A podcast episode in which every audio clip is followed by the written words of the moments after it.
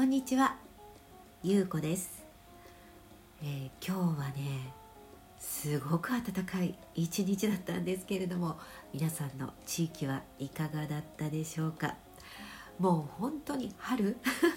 ね。コートが必要じゃないっていうぐらいな暖かさだったんですけれどもまあ雨がね、え東京の方は降っていたんですけれども、えーこれがパーッと晴れてそんな一日だったらねちょっとなんかもっとお日様を浴びられたのかななんて思ったんだけれども本当にもう春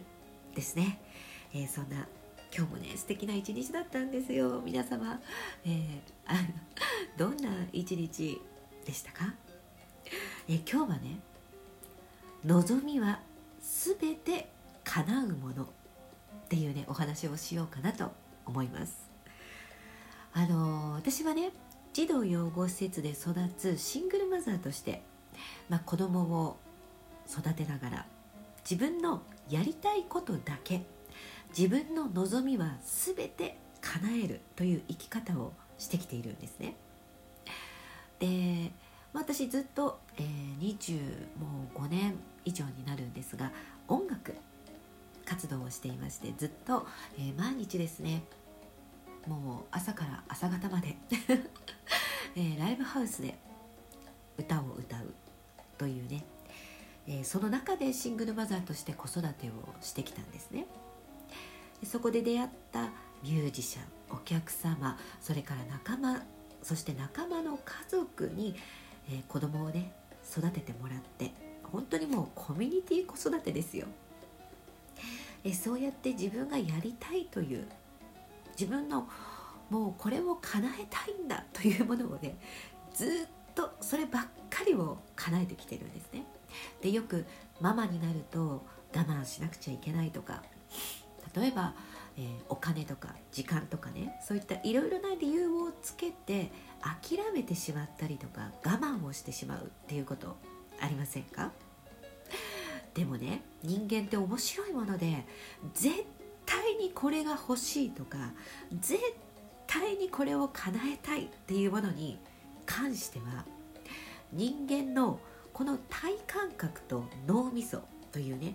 これがうまく自分が絶対に叶えたいっていうところにもうね全集中です。本当に。そのぐらいそこに集中するので必ずそれを叶えるルート情報それから人とかね物とかいろいろなものが自分のとこに集まってくるんです。なぜ集まるのかというとまあ私はいつも言っている自分の波動エネルギーというものをどういうふうに発行させていますかっていうねことをお伝えしているんだけれどもこのキーポイントは自分の発しているエネルギー波動がどういったものなのかによってそこにね吸引されるようにいろいろな情報とか人とか物とか出来事とかお金とかがブワーって集まってくるんですよ。面白いでしょこれ。でね私は別にそのお金があるとか人脈があるとかそういったものが一切ないんですね。でも、まあ、例えばスタートはこういう自分が音楽をね音楽の世界で子供と一緒に生きていくという道を選んだ場合、まあ、大体もうそれっても25年以上前だからシングルマザーなのにとかねあのもっとちゃんとママらしくとかまあいろいろ言われるわけですよ。自分の中でやっぱり迷いもあったんだけれどもね。でも自分はもうこの人生で生きていきたいと決めたわけです。その場合決める時っていうのはママはママの人生。子供は子供の人生というねこのまず覚悟がとても大切になってくるんです。そして、えー子供には自分がどう生きたいのかということをまず伝える。で子供はねあの全てを分かっているから。それは年齢関係なく赤ちゃんでもね。全てを自分のバイブレーションエネルギーで、えーママだったり、まあ、例えば接してくる大人たちだったりとかね。そういった全ての波動エネルギーを常に感じ取っているのであの自分の能力というのを舐めたらいけないっていう感じですね。私たちはもともとそういうエネルギーを持ってこの地球に誕生しているわけで大人になるにつれて自分のねこの感じる力というものを封じ込めて思考だけで生きていくことが正しいんだというねそういった教育を受けたりとか。そうすることによって自分が我慢して思考だけで生きていく方がだんだん楽になってきてしまうという人生を送ってしまうと自分がもともと持っているこのエネルギー自分の周波数っていう出し方がわからなくなっちゃうんですね。だから私はもう子供にももちろん伝えていますがあの自分の感性という部分もうこれからはいかに感じる力を育てていくのか育んでいくのかというのがこれからの時代を生きる力になってきます。で感じる力っていうと目に見えないですよね。あの思考だけ頭で考える思考だけに絞ると数字とか文字化とかね必ず目に見えるものになってくるんですよ。だから何かを、えーと、企画したりとか、まあ、会社とかねお仕事をしていても必ず目に見える数字だったりとかね、じゃあこれ成功させるためにはどういう流れを作ってとか、まあ、必ず体系立てたものという目に見える形にしないといけないよというふうになっているじゃないですか。だけれどもこれからはその目に見えない力を使ってやりたいやるべきことというものを構成してそしてそれを叶えていくというふうに流れが変わってきます。そして私は今までも思考よりも自分のねこの感じる力、えー、自己感覚力というものだけでやりたいことを全て叶えてきてるんです。でこれはめちゃくちゃ簡単なんですよ。あの誰もが持ってる力だから。あのね過去から過去体験してきたこと過去に成功事例があるもの過去に数値が出たものというねその体験の中からあの新しい企画を作ろうとするのではなく全く無知やったこともない前例もないそんななんか成功事例なんてありませんよ。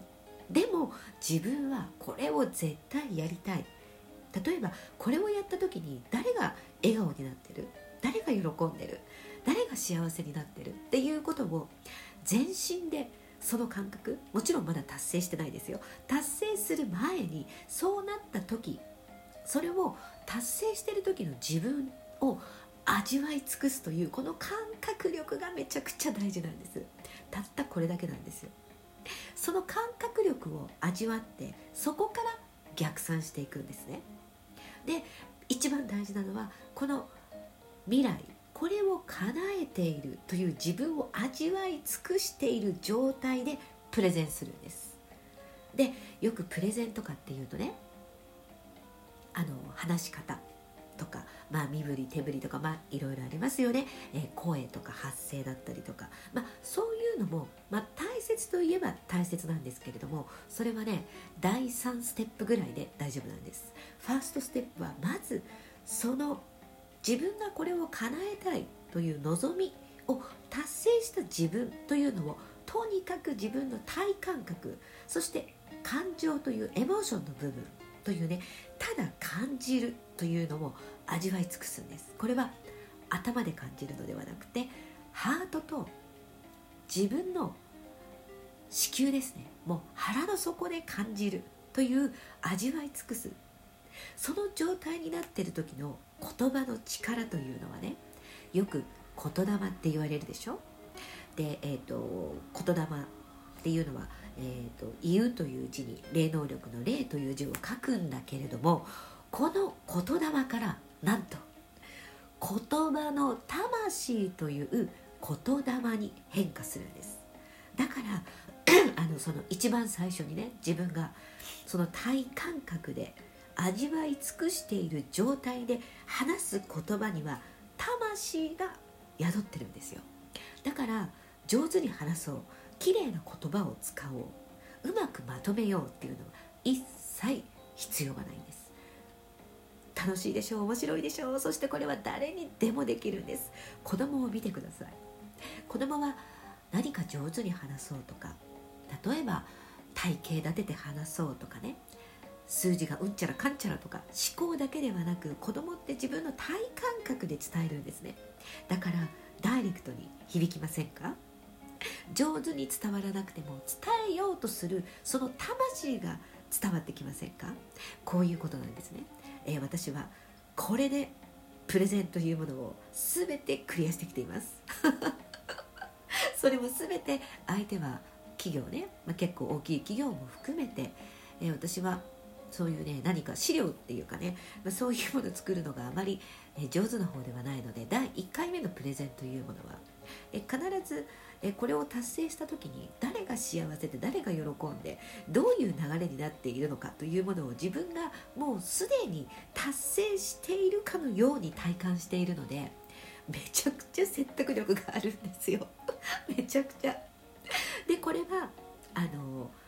すごい近い未来っていうのかな。なんかこう壮大すぎるのはダメでもっと身近に感じるものがいいとかって考えてしまうかもしれないんですけれども第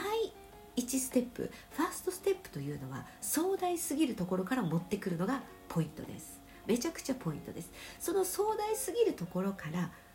少し寄ってくる。少しなんか現実味を帯びてる話っていうのが必ずできるはずなんですね。私の場合だと地球パラダイスを作りたいのそのもっと現実寄りになると虐待ゼロ世界を作る。そのためにはみんなでコミュニティ子育てができたらいいよね。っていうような感じで身近に感じるっていうことを伝えることができるんです。なのでね是非あなたの持つその体感覚楽しんでみてください。ありがとうございました。